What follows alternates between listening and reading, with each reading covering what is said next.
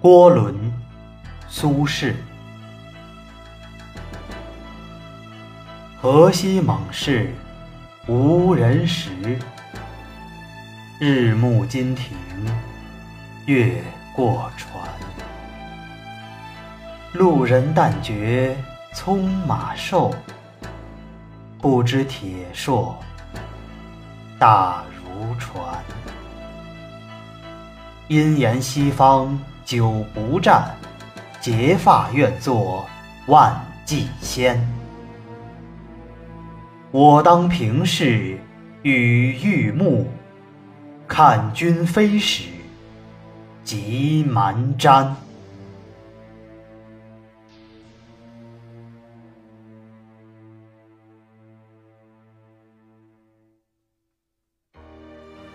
宋仁宗嘉佑元年，红衣助教团成立，基督教会大分裂已成定局。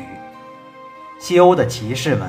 拿命与坐骑拼出了西法兰克与德意志，卡杜家族将拜占庭帝国的第七个王朝科穆宁掀进历史的尘埃里。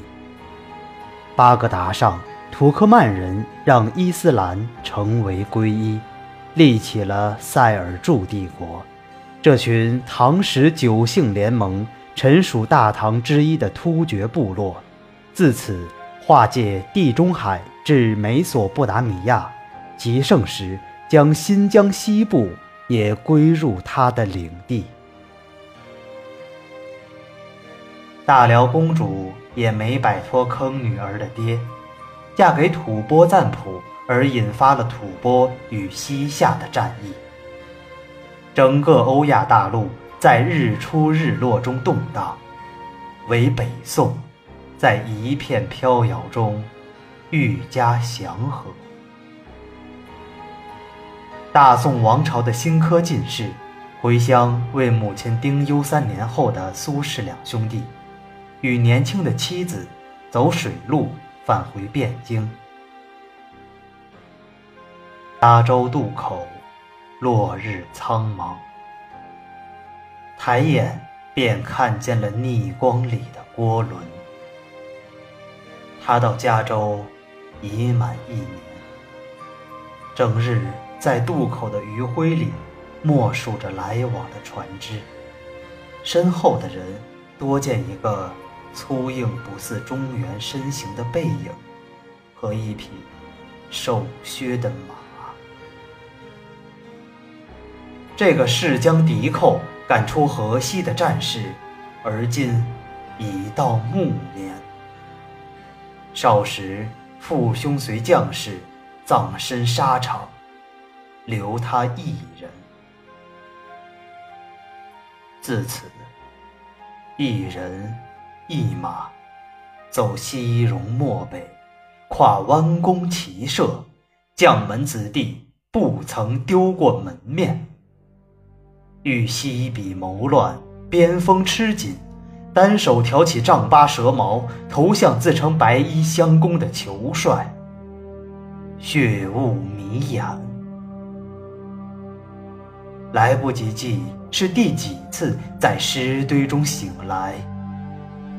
敌如群峰，睁眼只有你死我活。短兵相接，血溅三尺沙地。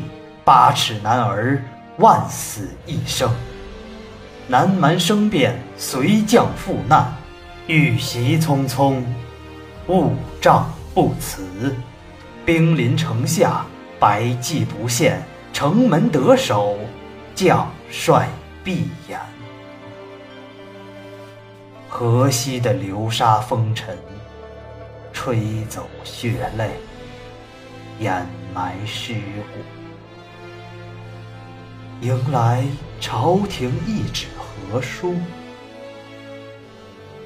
自此一人一马，河西的英雄无人再提，无枪，无矛，无弓，无计。定川寨之战已远，范仲淹感念不以物喜，不以己悲之时，宋与西夏签订了和平条约。大宋的战事暂毕，已去十余年。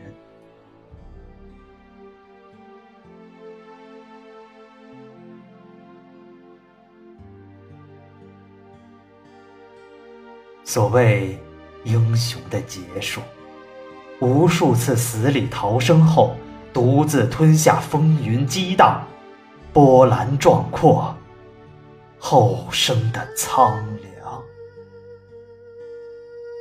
这不是他一人的命运。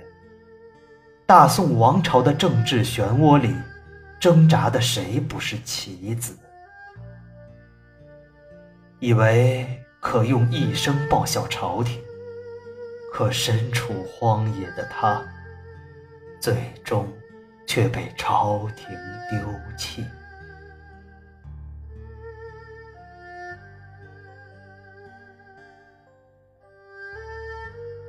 百年后，纪晓岚编纂《四库全书》时，读到郭伦，淡然一笑，言。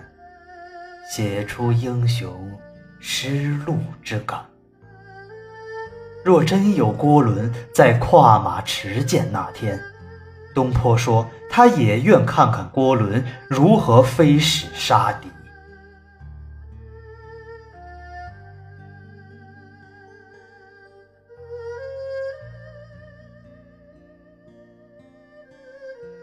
美人终会迟暮。英雄总要末路，而英雄美人在还是英雄美人时，自然不会意识到这一点。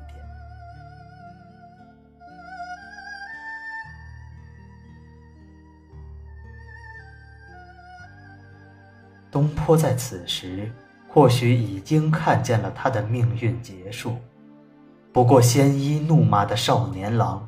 刚刚看见这个世界的辽阔，些许苍凉虚无入不了他的心，便不会想到，眼见并非郭伦一人命运。这个无药可救的乐天派，在江水呜咽的深夜里，喃喃自语的，期待着那个安静祥和的王朝。给他预知的命运。